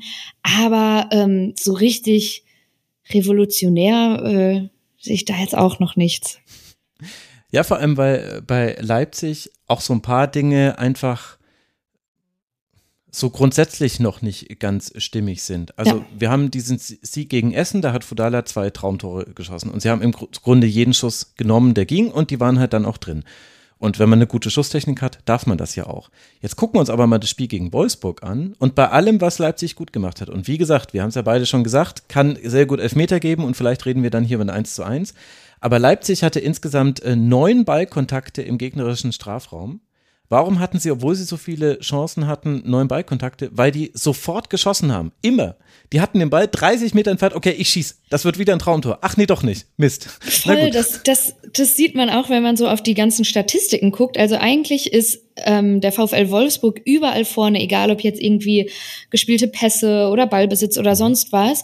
Nur bei den Torschüssen ist es halt so knapp, das ist 9 zu 10. Mhm. Und ich, ich, also daran kann man sie eigentlich perfekt äh, ablesen. Die sind immer erstmal drauf. Sechs, aber sechs dieser neun Schüsse eben von außerhalb des Strafraums und zwar von ja. weit außerhalb des Strafraums. Und ja, und dann gab es noch diese eine Szene, äh, da sind wir jetzt noch gar nicht beim, beim äh, Strafstoß, also wir sind noch nicht beim Handspiel, aber in welcher Minute war das? Äh, das war Marlene Müller auf jeden Fall reklamiert anstatt weiter Fußball zu spielen. Ähm, und Lisa Schmitz im Tor von Wolfsburg klärt den Ball auf die Hacke von Marlene Müller. Und weil die sich zur Schiedsrichterin umgedreht hat, um zu reklamieren, weil sie sagen wollte, ey, das war doch faul, kann sie erst im zweiten Kontakt schießen und nicht mit dem ersten. Sie dann erst, dass der Ball bei ihr ist. Und dann wird es zur Ecke geklärt. Also das war auch äh, kurios, würde ich es jetzt mal nennen. Wenn sie einfach weitergespielt hätte, hätte da das 1 zu 0 fallen können. Ja. Oder das 1 zu 1 war es, Entschuldigung. Aber seltsam. Müssen wir über Katrin Rafalski und die Elfmeterszene sprechen, Greta? Ja, ähm, wir haben es ja gerade schon angedeutet. Ich suche gerade hier nochmal die ah, 65. Minute war es also. Äh, Handspiel durch Hegering, keine Absicht, aber ihr Arm ist halt ausgestreckt und sie kriegt den Ball an die Hand und äh, ich, ich mag nicht diese Vergleiche zu den Männern aufmachen, aber machen wir es mal auf, weil es eben da den VAR gibt. Da wäre es mindestens mal gecheckt worden, würde ich sagen. Ja. Keine Ahnung, ob es den gegeben hätte, weil ja gefühlt eh niemand mehr so durch die Handspielregeln durchblickt. Aber ähm, da kann ich es total verstehen, dass die Leipzigerinnen sich ärgern. Und ganz ehrlich, der muss gegeben werden, dann steht es halt irgendwie ganz schnell 1-1 und stattdessen ein paar Minuten später äh, macht Wolfsburg halt das Ding zu und äh, gewinnt dann auch 2-0 im Endeffekt. Ähm, ärgerlich. So würde ich es, glaube ich, abbuchen. Mhm. Also ich würde auch sagen, der Handelfmeter, der war schon einer, denn es war zwar irgendwie eine fußballtypische Bewegung, aber sie hat diese ja. Bewegung ausgeführt, als sie den Ball abgeschirmt hat. Also deswegen ist der Arm in so einer Schwungbewegung und wenn du dann den Ball mit der Hand spielst, dann, dann ist das halt jetzt auch nicht irgendwie ganz, ganz dummer Zufall gewesen, sondern du hast es irgendwie in Kauf genommen. Generell muss man sagen, Marina Hegering, die hat ein paar Wackler derzeit oft drin. Also zum Beispiel diese Szene, in der eben Marlene Müller nicht weiterspielt und deswegen das mögliche 1 zu 1 vergibt, das wird auch eingeleitet durch eine ungenaue Rückgabe von Marina Hegering und deswegen kommt es da zu diesem, ja dann Kuddelmuddel im Strafraum. Wackelt so ein bisschen, finde ich. Fand ich auch. Also ich bin mal gespannt, ob sie das nächste Mal wieder von Anfang an spielt. Es war jetzt das äh, erste, sie war wieder neu in der Startelf, sagen wir es so. Ähm, ja, ich finde generell, also da waren so ein, so ein paar Wackler drin. Vielleicht noch generell zur, zur Wolfsburg-Aufstellung. Ich fand es sehr interessant. Die haben auf sechs Positionen in der hm. Startelf äh, rotiert. Ich glaube, darauf kann man es jetzt nicht, nicht schieben, weil die sind so eingespielt und wie gesagt, die sind ein Spitzenteam, damit müssen die eigentlich klarkommen. Ähm, aber ja, Wackler trifft es, glaube ich, ganz gut. Ich meine, hat natürlich mit dem 3 zu 3 unter der Woche bei Paris zu tun.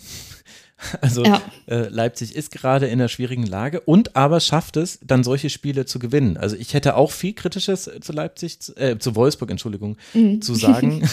Mit meiner Kritik zu Leipzig bin ich schon durch. Ähm, also und, und du merkst es auch, Spielerin, sogar so jemand wie Lena Oberdorf merkst es an. Die hatte eine Passquote von 49 Prozent. Das Boah, ist, ja. ja. Also, ja, ich finde, eigentlich sieht der Saisonstart für Wolfsburg ja total gut aus. Ne? Die sind äh, Tabellenführerin, alles gewonnen, maximale Punkteausbeute.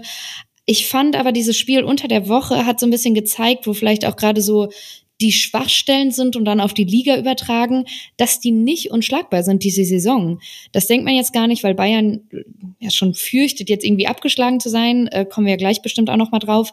Aber die wirken, finde ich, nicht ganz so fest wie man das vielleicht äh, jetzt, wenn man die Spiele nicht gesehen hat, vermuten könnte. Hm. Ja, und aber andererseits gewinnen sie auch die Spiele. Und ich muss genau, sagen, dieser das, Pass ja. von äh, Felicitas Rauch beim Konter zum 2 zu 0, der Pass auf Endemann, der war perfekt. Der ja. war so, dass Endemann ja. wirklich mit einem Kontakt sich den Ball so hinlegt, dass sie schießt. Zack, 2 zu 0, das ganze Stadion boot, weil sie wollten einen Strafstoß. Ja, nee, nix gibt's. Wir sind der VfL Wolfsburg, gewinnen das Spiel. Genau, ja. Also es ist schon auch und sehr gut. Total. Und das meinte ich halt mit vorhin so, das macht dann eben auch ein Spitzenteam aus, dass sie die Dinger dann eben doch machen, dass sie die Dinger halt doch gewinnen.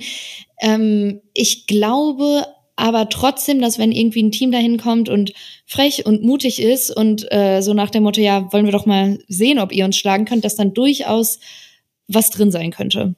Okay, hast du jetzt über den Paris FC gesprochen, den nächsten Heimspielgegner, oder über die TSG Hoffenheim, den nächsten Heimspielgegner? Vielleicht beide. also, das sind die nächsten beiden Gegner und danach Länderspiel Pause in dem Sinne und danach geht es dann zum FC Bayern. Also für Wolfsburg ist viel jetzt in diesen Wochen drin, aber man steht eben bei der perfekten Bilanz. Vier Spiele, vier Siege, zehn zu zwei Tore, damit zwölf Punkte und die souveräne Tabellenführung. Für Leipzig geht es jetzt dann gegen den FC Bayern auch zu Hause, aber nicht mehr im großen Stadion, geht wieder an den Kotterweg. Wird schwieriger, dieses Spiel dann zu analysieren. Das war sehr schön, dass man jetzt endlich mal ein Leipzig-Spiel sehen konnte, wo man die taktischen Formationen sieht, weil wenn sie am Kotterweg spielen, da erkennst du gar nichts durch die äh, Kameraposition. Mal sehen, wie es gegen den FC Bayern wird und dann geht es ja zum MSV Duisburg. Und mit dem FC Bayern haben wir ja schon das Stichwort und die Überleitung für das nächste Highlight-Spiel. 19.000 ZuschauerInnen, der FC Bayern rundet da gerne, gab es im großen Stadion gegen Eintracht Frankfurt und bisher hatten wir oft, Charlotte, viele Tore zwischen Eintracht Frankfurt und dem FC Bayern, wenn sie aufeinander getroffen sind. Und deswegen war es ja eigentlich fast logisch, dass wir da irgendwann mal ein 0 zu 0 erleben würden, was aber natürlich für beide Teams Konsequenzen in der Tabelle hat. Also Eintracht Frankfurt jetzt schon mit vier Punkten Rückstand auf Tabellenplatz drei, sechs Punkte Rückstand schon auf die TSG, wenn man die als direkten Hauptkonkurrenten vielleicht annehmen möchte. Und der FC Bayern schon vier Punkte Rückstand auf den VfL Wolfsburg. Also ein Sieg würde zum Beispiel schon gar nicht mehr reichen, um die zu überholen. Charlotte, wo liegen denn die Probleme beim FC Bayern, weil die natürlich noch schlechter mit so einem 0 zu 0 leben können als Eintracht Frankfurt? Ja, bei Bayern war es einfach am Ende zu ideenlos, würde ich sagen. Also es hat mich nach dem Spiel ein bisschen gewundert, dass Alexander Strauß sagte, es war das beste Spiel, glaube ich, das wir ähm, gespielt haben in dieser Saison und eigentlich man müssen möchte wir fast hoffen, haben, dass nicht. Also man möchte fast hoffen, ja, dass er Unrecht hat. Ja. Er sagt sogar, wir, wir hätten so viele oder sie hätten so viele Chancen kreiert, aber sie einfach nicht genutzt. Da würde ich halt gern mal die, die vielen Chancen sehen, die er denn meint. haben wir, haben also, wir das gleiche Spiel ja. geguckt? Genau, äh, also dieses Spiel hatte auch einfach kein Tor verdient. Also wenn am Ende auch so viel über die defensive Stabilität und Kompaktheit von beiden Teams äh, gesprochen wird oder eher von, von äh, Frankfurt eigentlich, weil Frankfurt nach vorne jetzt auch nicht so viel gemacht hat, ähm, dann ja, weiß, braucht man ohne, ohne es geguckt zu haben, weiß man, ähm, wie das Spiel lief. Also man hat, also es hat mich überrascht. Ich hatte mich sehr aufs Spiel gefreut und eigentlich auch auf viele Tore und äh, dann hat es mich auch überrascht, dass so wenig kam. Also der Ausfall von Penela Harder hat sich da anscheinend sehr bemerkbar gemacht. Also, und das wundert mich so ein bisschen, weil angesichts des Kaders und ich meine, wenn du da irgendwie dann trotzdem ja eine top besetzte Offensive hast mit einer Lina Magul, einer Linda Dallmann und einer Clara Bühl und Lea Schüller natürlich, dann erwartet man eigentlich, dass, dass sie das trotzdem lösen. Also, aber es war einfach, also ich glaube, in der ersten Halbzeit hat Bayern zwei Torschüsse gehabt und die ja nicht mal von guter Qualität waren. Ähm, und ansonsten ging da ja gar nicht viel. Also ja, es war also sowohl das, das Spiel durch die Mitte, was er auch Strauß gerne sehen möchte von seinem Team, ähm, hat nicht funktioniert, aber auch über Außen. Also da konnte sich auch eine Clara Bühl dann nicht durchsetzen. Die hat oft, wurde sie so nach außen abgedrängt, dass sie dann eigentlich im völlig ungefährlichen Raum war. Ähm, ja, also es war wirklich erschreckend wenig von Bayern. Greta, du hast das Spiel auch gesehen. Du nickst die ganze Zeit schon. Das müssen wir aber noch kurz für die Podcast hören, übersetzen. Also du siehst es auch ja. anders als Alexander Strauß. Mensch. Ja, absolut. Ähm, ich muss sagen, ich habe dieses Spiel live gesehen und das war zu einer nicht ganz humanen Uhrzeit und danach dachte ich echt so, boah, dafür bin ich, bin ich jetzt irgendwie, genau. Also das wäre echt so ein typisches, da reichen die Highlights oder das Real Life, weil das äh, wirklich so ein richtig typisches 0-0. Also wenig spannende Offensivaktion, ähm, ein Sieg, egal für welche Mannschaft, wäre glücklich gewesen ja, ganz viel so zwischen den Strafräumen. Also äh, ich, ich kann dir da total zustimmen. Das war, es war am Anfang vor allem einfach nur geprägt von harten Zweikämpfen, ne, auf beiden, ja. äh, auf beiden Seiten. Also da haben sie sich wirklich mhm. nichts geschenkt. Da waren die äh, auf jeden Fall da und da war es auch gut, aber ja, so war natürlich auch viel, also ein bisschen der Spielfluss raus, weil viel unterbrochen wurde. Ähm, übrigens auch gute, gute Spielleitung von der Schiedsrichterin, finde ich. Caroline ähm, Wacker war das? Carolina Wacker war es, genau. Ähm, ja, also, aber wie Greta schon sagt, also ein Tor hatte irgendwie keines der beiden Teams verdient.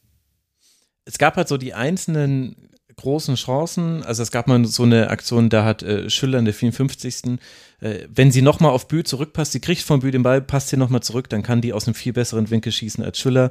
Schüller platziert den da nicht gut genug. Es gab noch eine Aktion, wo Stanway eigentlich auf Dallmann passen kann, die ist komplett offen, aber sie entscheidet sich für den Pass äh, links auf Bühl, glaube ich, und die steht ganz knapp im Abseits, ist wahrscheinlich, also auf dem Spielfeld konnte sie das nicht sehen, aber trifft sie die eine Entscheidung, ist es zumindest eine große Chance, die andere Entscheidung war halt dann Abseits.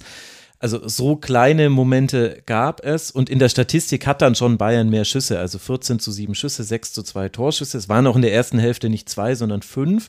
Aber der Grund, warum es sich nach weniger angefühlt hat, war, ja, da waren halt ständig Kopfbälle von Magdalena Eriksson mit dabei, die rein theoretisch richtig, hätten gefährlich sein können, aber die gingen halt zum Teil zehn Meter vorbei, weil sie den Ball halt einfach nicht richtig erwischt hatten. Kopfball ist halt sehr schwierig zu setzen. Und und es gibt so viele Statistiken, die eigentlich alle Alarmglocken läuten lassen sollten beim FC Bayern. Und de deswegen irritiert, glaube ich, diese Aussage von Alex Strauß so, weil man sich wirklich denkt, hoffentlich denkt er das nicht wirklich. Also, Beispiel. Ratet mal, wie viele Ballkontakte Lea Schüller im gegnerischen Strafraum hatte. Unter zehn. Zwei. Ich, ich wollte drei raten. Es waren Boah. zwei. Sie hatte insgesamt 13 Ballkontakte in den, ich glaube, 71 Minuten die sie gespielt hat. Lea Schüller war komplett isoliert. Und dann gucken wir uns an, okay, dann hatten ja wahrscheinlich die Außen mehr den Ball. Wie viele Dribbling-Versuche hat denn Clara Bühl zum Beispiel gewonnen? Du hast es schon angedeutet, Charlotte. Null. Keinen einzigen Dribbling-Versuch gewonnen. Der, da war der Ball einfach weg. Es gab immer wieder so einzelne Aktionen. Dahlmann hatte immer wieder einzelne Aktionen. Magul stand immer wieder in interessanten Räumen, aber Magul tendiert in dieser Saison zu, aus welchen Gründen auch immer, Angriffe abzubrechen. Sie sieht, dass sie ihre erste Passoption ist nicht da, die in den Strafraum oder die Tiefe und dann bricht sie ab und spielt den Ball zurück. Wenn man mal darauf achtet, fällt es einem wirklich auf. Und und Bayern hat gerade extreme Probleme, aus der Statik in die Dynamik zu kommen. Das, was ich vorhin bei Hoffenheim angesprochen habe, wo es halt Krumbiegel und Alber gemacht haben, ehrlicherweise, muss man sagen. Das kriegt Bayern über den Pass gerade nicht gelöst. Dafür stand Frankfurt auch zu gut. Aber sie kriegen es auch nicht aus dem Dribbling herausgelöst. Also, dass eine von denen mal sagt, okay, gut, jetzt gehe ich halt mal an einer vorbei und dann wird sich schon ein bisschen was ergeben. Nee, das haben sie in diesem Spiel überhaupt nicht hinbekommen. Also, die, äh, auch eine Georgia Stanway zum Beispiel nicht, die ja dann oft nachrückt und dann da, da irgendwie dynamisch ist. Also am besten Die fand ich auch sehr unsichtbar in ja, dem ne, Spiel. War, war kaum zu ja. sehen. Also Sadrazil war viel viel aktiver eigentlich und man hatte das Gefühl, Sadrazil oder dann auch Damjanovic, als er drin war, also Damjanovic, im Nachhinein hätte man Damjanovic aufstellen müssen. Man weiß natürlich nicht, dass Lea Schüller so isoliert sein würde und sie kam ja dann auch schon in der 72. Aber das sind schon, finde ich, alles Probleme. Da kannst du natürlich über Verletzungen, Pernille Harder, Sidney Lohmann, kannst du natürlich sprechen. Aber auf der anderen Seite, die direkte Konkurrenz spielt unter der Woche in der Champions League, muss da alles geben. Ich meine, Eintracht Frankfurt hat da 5 zu 0 gegen Sparta Prag gewonnen, okay, alles klar.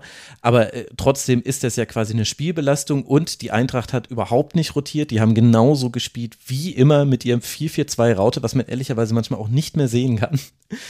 Und sie haben sich ja auch nicht viele Chancen herausgespielt. Einen Schuss aufs Tor hatten sie, glaube ich. Äh, Frankfurt hatte fünf Ballkontakte im gegnerischen 16er. Also zwar drei mehr als Lea Schüller, aber trotzdem nicht gut, würde ich sagen aber das, also ich war wirklich, äh, ich, ich hatte das, ich kannte das Ergebnis schon, als ich das Spiel gesehen habe. Und äh, ich wusste auch schon von Menschen, die im Stadion waren, dass es auch so eine ganz seltsame Atmosphäre so ein bisschen war. Und ich hätte trotzdem nicht gedacht, dass es, dass so eine Patina über diesem Spiel liegen würde. Schon erstaunlich. Ja, bei, bei Bayern ist es dann halt auch vielleicht dieser Unterschied, selbst wenn Wolfsburg es gerade nicht hundertprozentig gut macht, die gewinnen halt immerhin. Und genau. bei Bayern ist es halt genau, nicht der genau, Fall. Also die haben halt einfach jetzt schon vier Punkte Rückstand und das ist halt schon eine Menge nach vier Spieltagen. Ähm, aber was du auch gesagt hast, Max, ich hatte das mit der Dynamik, also es war unglaublich statisch. Ich glaube, ich habe eine Aktion, habe ich mir aufgeschrieben, die ich dann gut fand. Das war in der ersten Halbzeit. Ich glaube, da hat Clara Bühl den Ball und dann hinterläuft mein Naschenweng, mhm. beziehungsweise äh, sie läuft innen vorbei. Und da kann Reuteler dann auch nicht mitgehen und dann bekommt sie den Ball und es wird direkt gefährlich. Aber das hatte Bayern halt, oder was heißt gefährlich? Es wurde eigentlich nichts draus, aber es hätte gefährlich werden können. Ähm, und das war halt einfach wirklich ja zu wenig drin. Ja. Ja, ja. Das war kurz vor der Halbzeit und dann nach der Halbzeit direkt in der 46. gab es ja auch noch mal eine Chance ja. äh, durch durch Bühl, aber du sagst es, also das waren wirklich eigentlich echt nur so so Einzeldinger, die man sich dann da da rauspicken kann.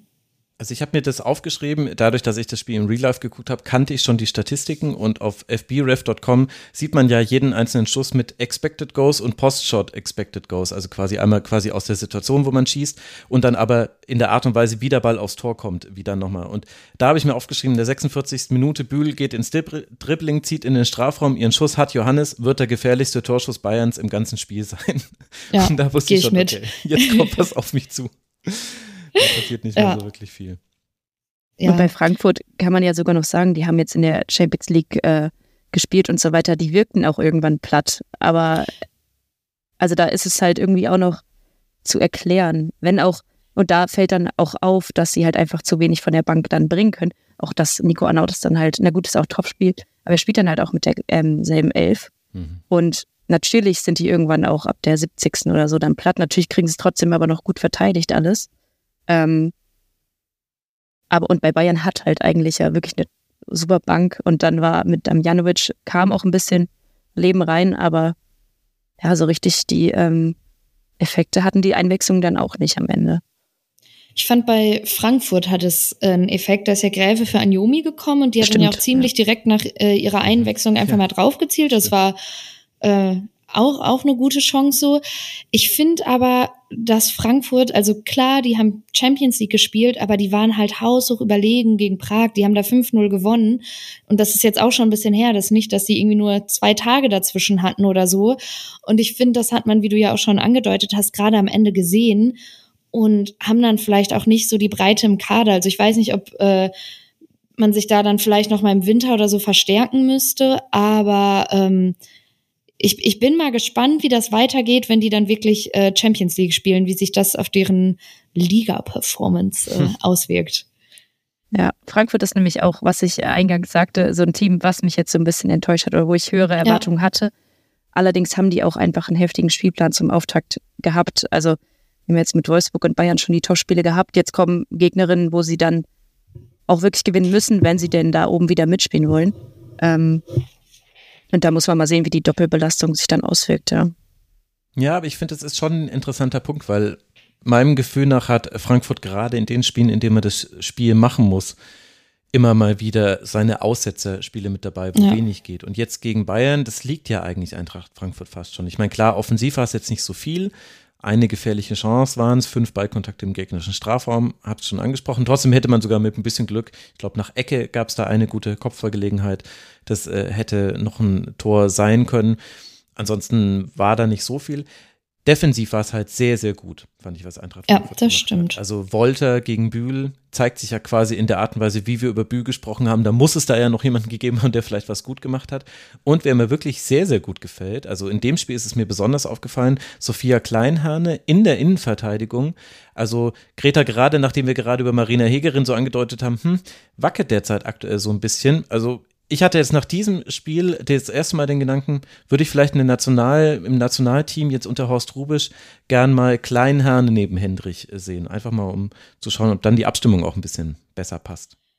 Gehe ich total mit. Fand ich auch der, äh, fand ich auch bei der WM schade, dass sie da so äh, wenig, wenig Einsatzzeit ja. bekommen hat. Aber generell die Frankfurter äh, Defensive hat auf jeden Fall ich weiß jetzt nicht, ob ich so weit gehen würde und sagen, den Punkt gesichert, aber auf jeden Fall einen erheblichen Teil äh, dazu beigetragen. Und da würde ich auch dann Johannes im Tor mit reinnehmen. Die hatte ja. gerade in der zweiten Halbzeit, wo es äh, zu Ende noch mal einiges von, äh, von den Bayern gab, hat die da echt äh, gut gehalten, sauber verteidigt. Also ja.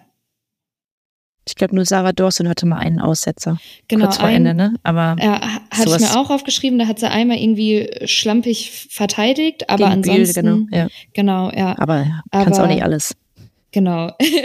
ansonsten fand ich das äh, sehr kompakt, sehr organisiert. Ja, aber wirklich, äh, auch Pavolek, super Spiel gemacht. Baba Dunst hat irgendwie fünf von sechs Tackling-Versuchen gewonnen. Also oft kam eben der FC Bayern schon gar nicht äh, überhaupt in den Raum rein, wo man äh, hin, äh, hinkommen möchte.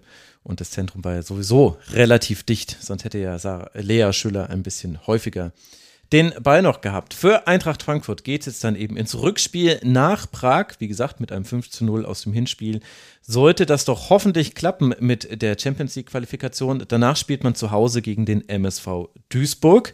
Speaking of Spiele, bei denen man dann tatsächlich den Ball mehr am Fuß hat. Der FC Bayern hat jetzt eine Woche, um sich zu freuen über dieses äh, so tolle Spiel, laut Alex Strauß. Ich hoffe, man geht da in die Analyse. Und dann wird man auswärts bei Rasenballsport Leipzig antreten, bevor dann eben dann nach den Länderspielen dann das Heimspiel gegen Wolfsburg kommt. Und da ist jetzt schon ein bisschen Druck drauf. Vier Punkte Rückstand sind es aktuell für den FC Bayern auf die Tabellenspitze. Und damit landen wir bei dem Spiel als letztes, bei dem auch die meisten ZuschauerInnen waren. Denn es gibt einen neuen Vereinsrekord für ein Heimspiel von Werder Bremen. 21.508 ZuschauerInnen waren da. Sehr, sehr viele der gefühlt 3000 Ultragruppierungen, die es gibt bei Werder, waren auch im Stadion. Sehr schöne Bilder von hinter im Tor. Man hat auch gleich gemerkt, was das mit der Übertragung macht, wenn du in Wiederholungen eben dahinter hüpfende Fans siehst und so weiter. Und die durften auch dreimal jubeln insgesamt, wenn auch wahrscheinlich die Art und Weise, wie die Tore gefallen ist, dann hier nochmal zur Sprache kommen muss. Und zwar fielen die Treffer zum einen ein Eigentor von Selina Degen in der 32. Minute nach einer Freistoßvariante. Lina Hauseke macht dann in der 82. Minute, also da merkt ihr schon, liebe Hörerinnen und Hörer, da war eine lange Pause dazwischen. Die macht das 2 zu 0 und in der 93. Minute darf durfte noch Melina Kunkel mit 17 Jahren ihr erstes Bundesligator machen. Da kann man sich auch schlechtere Orte vorstellen als direkt vor der eigenen Kurve vor über 20.000 ZuschauerInnen. Also am Ende haben wir da, Charlotte, ein klares 3 zu 0 für Werder Bremen und sicherlich damit auch ein rundum gelungener Nachmittag. Dennoch gibt es auch so ein kleines Aber, nämlich die Art und Weise, wie die Tore gefallen sind, unter anderem Eigentor und beim 2 zu 0 war ja auch Fehler von Köln mit dabei. Und dass Köln zwar nicht viele Chancen hatten, aber eine davon landet an der Unterkante der Latte und äh, geht nicht äh, rein. Also es hätte auch irgendwie sich ein bisschen anders entwickeln können. Wie würdest du denn jetzt dieses Spiel zusammenfassen aus Werder Sicht? Ähm, aus Werder Sicht, genau, es ging so ein bisschen ruhiger los. Also Werder hat auch ein bisschen gebraucht, äh, um sich reinzufinden. Nicht, dass die nicht von Anfang an Energie auf dem Platz hatten, aber das haben sie dann eher so in den Zweikämpfen erstmal ähm, gezeigt und haben aber auch schon von Anfang an eigentlich viel versucht, den Ball zu haben, haben hochgestanden, ähm, Köln immer wieder zu, zu langen Bällen gezwungen. Aber am Anfang war es noch nicht so, dass sie daraus so richtig Kapital schlagen konnten und einen Ball gewinnen konnten. Ähm, das hat sich später geändert. Ähm, und vor allem hat sich das so ein bisschen geändert, genau nach dem 1-0, äh, was ja doof gefallen ist durch dieses Eigentor. Allerdings eine sehr interessante ähm, Freischussvariante davor. Mhm. Ähm, ich kann es auch mal kurz erklären. Also ist am linken, äh, linken äh, 16er Eck etwa oder ein bisschen, bisschen weiter in der äh, Hälfte und Ähm, genau, Lürsen und Chiara Hahn stehen so im Abseits, ähm, an, eher an der Torauslinie und laufen dann zurück ähm, Richtung, Richtung Freistoß, wo man sich schon gewundert hat, ah, Lürsen steht nicht am äh, Freistoß und schießt ihn nicht. Äh, da ist doch irgendwas am, am Laufen. Ähm, und genau, da machen sie es einfach gut. Ähm, ich weiß gerade gar nicht, wer den, ich glaube, Ulbrich hat dann den Freistoß geschossen. Mhm. Was heißt geschossen? Sie legt ihn dann nämlich Lürsen und Hahn kommt zurück zum Ball. Äh, Hahn blockt die Mauer so ein bisschen weg, sodass Lürsen sich wieder dreht und links frei durchläuft, angespielt wird von Ulbrich und dann eine Hereingabe macht, die dann leider Selina Degen ins, das heißt leider, aber unglücklich ins, ähm, ins Tor abfälscht. Und genau danach hat es so ein bisschen Fahrt aufgenommen. Also dann wurde Werder stärker. Ich glaube, genau, was du schon angesprochen hast, tolle Kulisse, die dich dann auch nach vorne ähm, ja pusht. Und dann hatten, also hat es eigentlich Spaß gemacht zuzuschauen, ähm, weil die auch immer wieder sehr gute Passkombinationen drin hatten. Ähm, vor allem Chiara Hahn fand ich sehr auffällig auf rechts, aber auch äh, Lösen natürlich wie immer. Mhm. Und ähm, genau dann hat es so ein bisschen Fahrt aufgenommen aus dem Fehler von Köln und das hat sich so ein bisschen durchgezogen, weil die Tore einfach auch ja zu leicht gefallen sind aus äh, Kölner Sicht zumindest auch das das zweite. Ähm, also es war nicht so, dass dass Werder jetzt drückend überlegen war. Köln hatte schon auch gute Momente, aber deutlich weniger. Ähm, aber am Ende hat Werder die Tore halt gemacht und dann es geht auch auf jeden Fall in Ordnung der Sieg. Also von Köln war das war das ähm, ja, schon sehr wenig, vor allem im Vergleich zu letzter Woche, wo sie eigentlich sehr gut waren. Mhm. Ähm, ja, ist natürlich bestimmt ein gutes Gefühl da, vor so einer Kulisse dann so einen Heimsieg einzufahren. Ja, das Einzige, was ich beim 1 zu 0 kritisieren möchte von Werder ist, Warum steht denn da niemand von Werder, der den Pass von Lürsen überhaupt hätte annehmen können? Also wenn Selina Degen den nicht ins eigene Tor mhm. fällt, dann passiert da halt auch ja. gar nichts. Also irgendwie hatte ich das Gefühl, nicht alle wussten, dass sie jetzt diese Variante ausprobieren. Zumindest äh, war, also die Aufgabe war ja nicht so schwierig, dann da in den Rückraum sich zu stellen oder dahin zu laufen, damit man da auch zum Abschluss kommen kann. Aber am Ende war es nur ein Schuss äh, aufs Tor vom ersten FC Köln, drei Schüsse insgesamt, aber es gab eben diesen Lattenkopfball von Cordes äh, bei beim Stand noch von 1 zu 0 für Werder. Das sind so die, die Punkte, die man kritisieren kann, auch aus Sicht von Bremen, dass man dieses Spiel, was man so deutlich unter Kontrolle hatte, nicht klarer auf seine Seite ziehen konnte. Und beim FC sind es die individuellen Fehler. Wir haben vorhin schon bei Freiburg drüber gesprochen. Hier haben wir jetzt auch, also das 1 zu 0 ist ein Eigentor, okay, unglücklich. Beim 0 zu 2 sieht Selena Degen wieder nicht gut aus, äh. klärt einen Ball direkt auf Hauseke. Der Ball wäre völlig äh, ungefährlich gewesen, nur deswegen kann Hauseke dann dieses Tor machen und ansonsten hätte es wahrscheinlich Strafstoß wegen Handspiel gegeben, weil da die am Boden liegende Spielerin äh, den, den Ball dann doch nochmal berührt. Darf da übrigens nicht am Boden liegen, geht viel zu schnell runter, aber ja. Ja, Genau, das kommt noch mit dazu. Und beim 0 zu 3 macht dann auch äh, Jasmin Pahl einen Fehler. Also das war zwar überraschend, dass da Kunkel das mit der Hacke versucht in der weggegenläufigen Bewegung zum Tor eigentlich. Aber den müsste Pahl eigentlich halten, ist aber dann egal in der 93. Minute. Aber halt wieder individuelle Fehler und wenig im Spiel nach vorne. Also Sharon Beck kaum zu sehen, drei von zwölf äh, direkte Duelle, äh, nur gewonnen, 23 Ballverluste. Also ehrlich gesagt, ich persönlich kann mich nicht davon lösen, äh, da an die Situation in Israel auch zu denken. Ich habe es auch letzte äh, Woche ja, gesagt, ich muss es aber wieder wiederholen. Also sie hat halt einfach äh, Verwandtschaft in Israel. Weiß nicht, ob, also ich möchte hier nicht rein psychologisieren und so weiter. Und wenn sie spielt, dann wollen wir sie sportlich bewerten. Aber deswegen will ich da jetzt quasi nicht sagen, meine Güte, was war denn das für ein Spiel, sondern es wäre sehr, sehr gut erklärbar. Aber unterm Strich war es halt kein gutes Spiel vom ähm, FC, oder? Ja, genau. Ich will auch zu Sharon Beck. Also die hatte zum Beispiel, finde ich, eigentlich in der Anfangsphase schon ein paar gute Aktionen. Mhm. Und ähm, nach, spätestens nach dem Gegentor war sie eigentlich aus dem Spiel. Und das hat halt auch was mit dem Offensivspiel von Köln gemacht. Also da habe ich dann so zwischendurch gedacht, ah ja, Sharon Beck, da, da läuft gerade nicht mehr viel über sie, weil die aber auch nicht so viel nach vorne kam. Und so war Köln plötzlich wirklich ungefährlich. Also sie hatten ja sogar noch, nämlich auch vorbereitet von Sharon Beck, einen guten Abschluss durch Cordes in der ersten Halbzeit in der Anfangsphase. Und ähm, ja, als also später hat das aber einfach zu wenig funktioniert und da hatten sie nicht so die Lösung parat. Auch nicht über Jankowska, die ja sonst ähm, zuletzt wirklich gut mhm. gespielt hat vorne. Ähm, die war auch nicht wirklich im Spiel. Und bei Werder waren gefühlt alle, außer vielleicht Sophie Weidauer ähm, in der Sturmspitze, waren halt auffällig und irgendwie immer, ob es jetzt Lösen war auf der linken Seite oder Hahn auf der rechten Seite, die hatten da einfach viel mehr Möglichkeiten, ähm, was zu kreieren als Köln. Ja, und das ist ja quasi die neue Zutat im Werder-Spiel, dass du eben, es gibt auf einmal zwei Flügel, also sie können jetzt fliegen.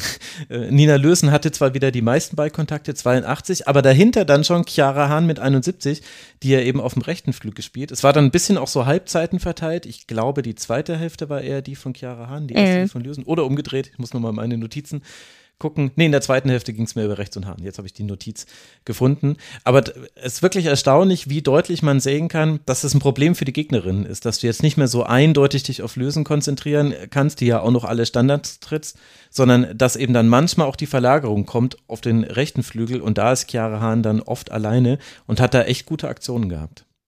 Ja, absolut. Genau, die hat auch, ich weiß jetzt nicht, wie viele Dribblings sie gewonnen hat, aber sie hat auf jeden Fall zu mehreren angesetzt.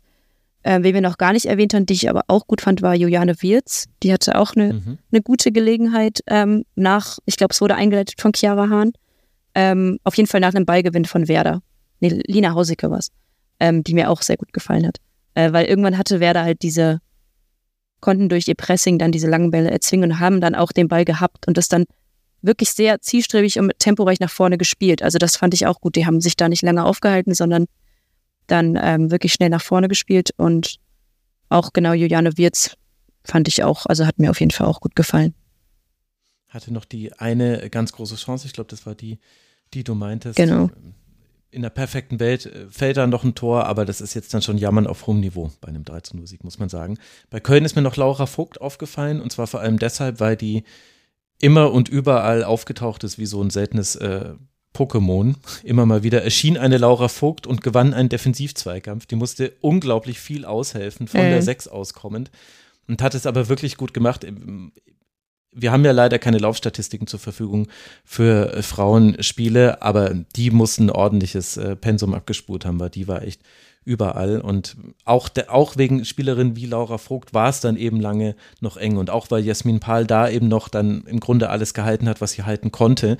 Beim Eigentor, da wurde sie ja noch weggeblockt von der eigenen Spielerin, deswegen ist sie da nicht hingekommen. Aber also es gab auch, finde ich, äh, gute Dinge im Spiel des FC, auch wenn natürlich äh, das zustande kommt, das 0 zu 3 ist dann schon schwer zu verdauen. Ist. Ähm, ja. ja, bei Paul war es wirklich ärgerlich, weil die eigentlich gut, ein gutes Spiel gemacht hat hatte auch gleich am Anfang einen guten Schuss von Lürsen gehalten, mhm. äh, der aufs lange Eck ging. Ja. Und da war es halt wirklich bitter, was das am Ende dann passiert. Ja. Nun ja, so wurde es ein, ein Feiertag für alle Werder-Fans vor Ort und für die Werder Bremen-Spielerinnen. Werder steht jetzt bei sechs Punkten. Es äh, etabliert sich bei ihnen äh, das Muster, dass man äh, gegen äh, den Club gewonnen hat, gegen Hoffenheim verloren, Freiburg verloren, jetzt eben der erste FC Köln. Man spielt jetzt dann gegen die SGS Essen und das Muster, das ich gerade erwähnen wollte, das hat der erste FC Köln. Das habe ich in meinem Kopf, war ich da schon zu weit, denn beim Köln war es bisher Heimspiel wird gewonnen, Auswärtsspiel wird zu null verloren. Also Heimspiel 2 zu 1 gegen Rasenballsport, 0 zu 2 beim FC Bayern, 4 zu 1 gegen Duisburg, 0 zu 3 bei Werder Bremen. Das heißt, wir freuen uns jetzt auf den Sieg gegen Leverkusen und dann sieht es ja auch schon besser aus für den FC, der bei sechs Punkten steht. Aktuell Tabellenplatz 7, auch wenn die Tabelle natürlich noch nicht so viel aussagt zu diesem frühen Zeitpunkt. Was aber natürlich unheimlich viel aussagt, sind die Spieltags-Awards, die wir jetzt äh, vergeben wollen. Da fiebern natürlich alle Spielerinnen wahrscheinlich schon drauf hin. Mensch, wer wird jetzt MVP? Greta, du darfst mal beginnen. Du bekommst, also du bekommst erstmal schon mal äh, einen Unsung Heroin äh, Spieltags Award dafür, dass du nachts um drei, wenn ich mich jetzt nicht äh, verrechnet habe, dieses Spiel Bayern gegen Eintracht Frankfurt gesehen hast. Und, danke, äh, danke. ja. Äh, wer ist denn dein MVP oder deine MVP dieses Spieltags? Ich fand es ein bisschen schwierig, weil die Spiele, die ich geguckt habe, und ich wollte mich jetzt nur daraus bedienen, weil ich bei den anderen nur die Highlights gesehen habe, das waren ja keine Offensivfeuerwerke. Deswegen habe ich mich für Stina Johannes im Eintracht-Tor entschieden. Aha, ja. Sehr gut. Charlotte? Äh, für mich ist es tatsächlich Paulina Krumbiegel geworden, ähm, weil die einfach in einer guten Hoffenheimer Mannschaft nochmal deutlich herausgestochen ist. Und ja, auch habe ich eben gar nicht so erwähnt, aber auch diese Vorlage ähm, beim 3 für das Tor von Giacolli, die war einfach also überragend, hat Spaß gemacht zuzuschauen. Ich stimme zu, denn ich habe auch Paulina Krumbiegel als MVP notiert, aus den eben gleichen Gründen. Alleine eigentlich so ein bisschen dieses Spiel belebt. Wer ist denn, Greta, deine Unsung Heroin des Spieltags? Nicht ganz überraschend ist das Annalena Rieke. Ja. Ähm, hatte ich ja gerade, als wir das äh, Ruhrderby besprochen haben, schon gesagt. Also auf die würde ich mal ein Auge haben. Die ist total präsent auf dem Platz, offensiv stark. Äh, kreiert Chancen, wie man so schön sagt, äh, spielt die raus, macht die Dinger rein. Also ähm, da ruhig öfter hingucken, würde ich sagen. Oder genauer hingucken. genauer hingucken und das nächste Mal nicht an den Pfosten köpfen, dann wirst du vielleicht ja. nicht anzeigen. genau. Warum habe ich sie jetzt geduzt? Ich kenne sie ja gar nicht. Naja, übergehen wir das einfach. Wahrscheinlich bin ich jetzt Weidemar Hartmann und duze jetzt einfach immer alle Leute an. Charlotte, sie dich hört darf bestimmt ich zu. ich hoffe ja, es doch. Bei mir ist es tatsächlich äh, Lina Hausicke.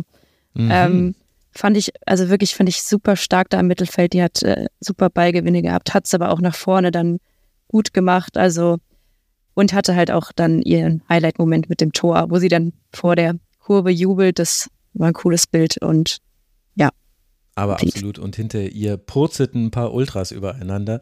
Das war aber wirklich einfach sehr schön zu sehen. Ja, dann habe ich äh, jetzt hier einen äh, dritten Namen. Lara Schmidt hätte ich hier gerne genannt. Äh, Kapitänin vom ersten FC Nürnberg. Die hatte zehn klärende Aktionen, drei geblockte Schüsse gegen Hoffenheim. Und natürlich redet man jetzt nicht so positiv über die Abwehrleistung bei einem 0 zu 3, was auch letztlich in der Höhe so verdient war. Aber ich finde, die alleine hat schon verhindert, äh, dass es noch deutlicher wurde gegen Hoffenheim. Und ich finde, dass die ihre Abwehr wirklich gut organisiert. Also das ist mir auch an diesem Spieltag aufgefallen. Ich habe das vorhin ja beim SC Freiburg sehr kritisiert und äh, beim 1. FC Köln haben wir es jetzt auch angesprochen. Die Organisation von Abwehrreihen, die ist sehr unterschiedlich innerhalb der Liga und der Club ist da viel besser organisiert, als man eigentlich denken würde, wenn man sich nur die Ergebnisse anguckt. Die sind eigentlich immer nur dann in der Unordnung, wenn vorher der Gegner etwas gut gemacht hat und dann ist es ja automatisch so. Also sprich, Alba oder Krumbiegel gewinnen ihre Dribblings, dann muss jemand rausrücken, okay, dann wird es schwierig, aber vorher stehen die echt immer gut, sichern die Tiefe ab, sehr wenige Fehler. Das hat mir sehr gut gefallen. Also Lara Schmidt, meine Unsung Heroin des Spieltags. Greta, dein Moment des Spieltags, jetzt bin ich gespannt. Oh, da habe ich auch lange gebraucht. Ähm, ich glaube, dass es tatsächlich der nicht gegebene Handelfmeter mhm. Ist bei äh, Leipzig-Wolfsburg. Einfach aus dem Grund, dass ich gerne gesehen hätte, was passiert wäre, wenn er gegeben würde. Äh, und auch mit dem Hintergrund, dass daraus dann ja so ein bisschen ähm, die, äh, die Chance für Wolfsburg, die dann letztendlich zum 2 zu 0 geführt hat, äh, quasi danach direkt entstanden ist. Mhm.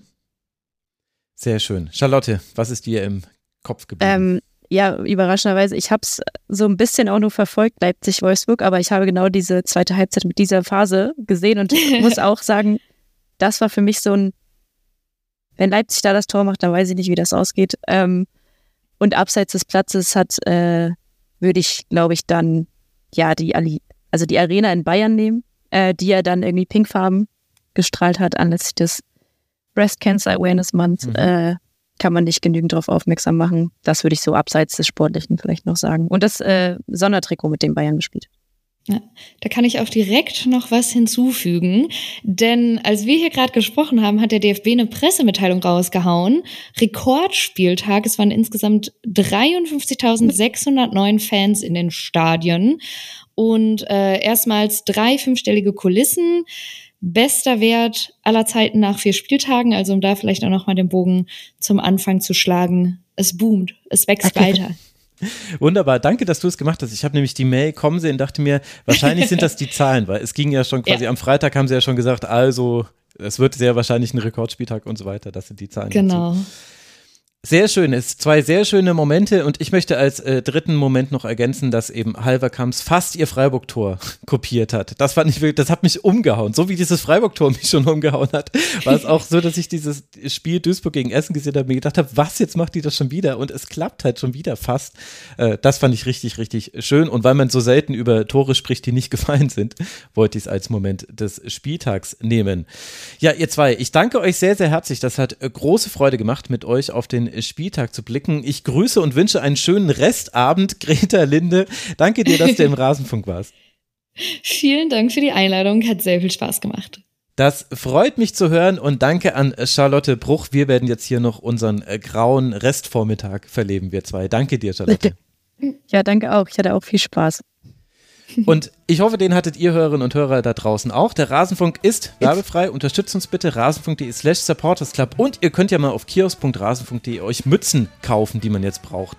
Oder Hoodies haben wir, glaube ich. Haben wir noch Hoodies? Ja, wir haben auch noch Hoodies. Also ihr könnt euch für den Herbst ausstatten bei uns. Zur Not stickert ihr euch mit unseren Aufklebern voll. Das geht auch. kiosk.rasenfunk.de. Und dann hören wir uns bald hier wieder im Rasenfunk. Bitte empfehlt uns weiter. Und herzlichen Dank für eure Aufmerksamkeit. Bleibt gesund. Bis bald. Ciao. Der Rasenfunk lebt von euren Beiträgen. Vielen Dank.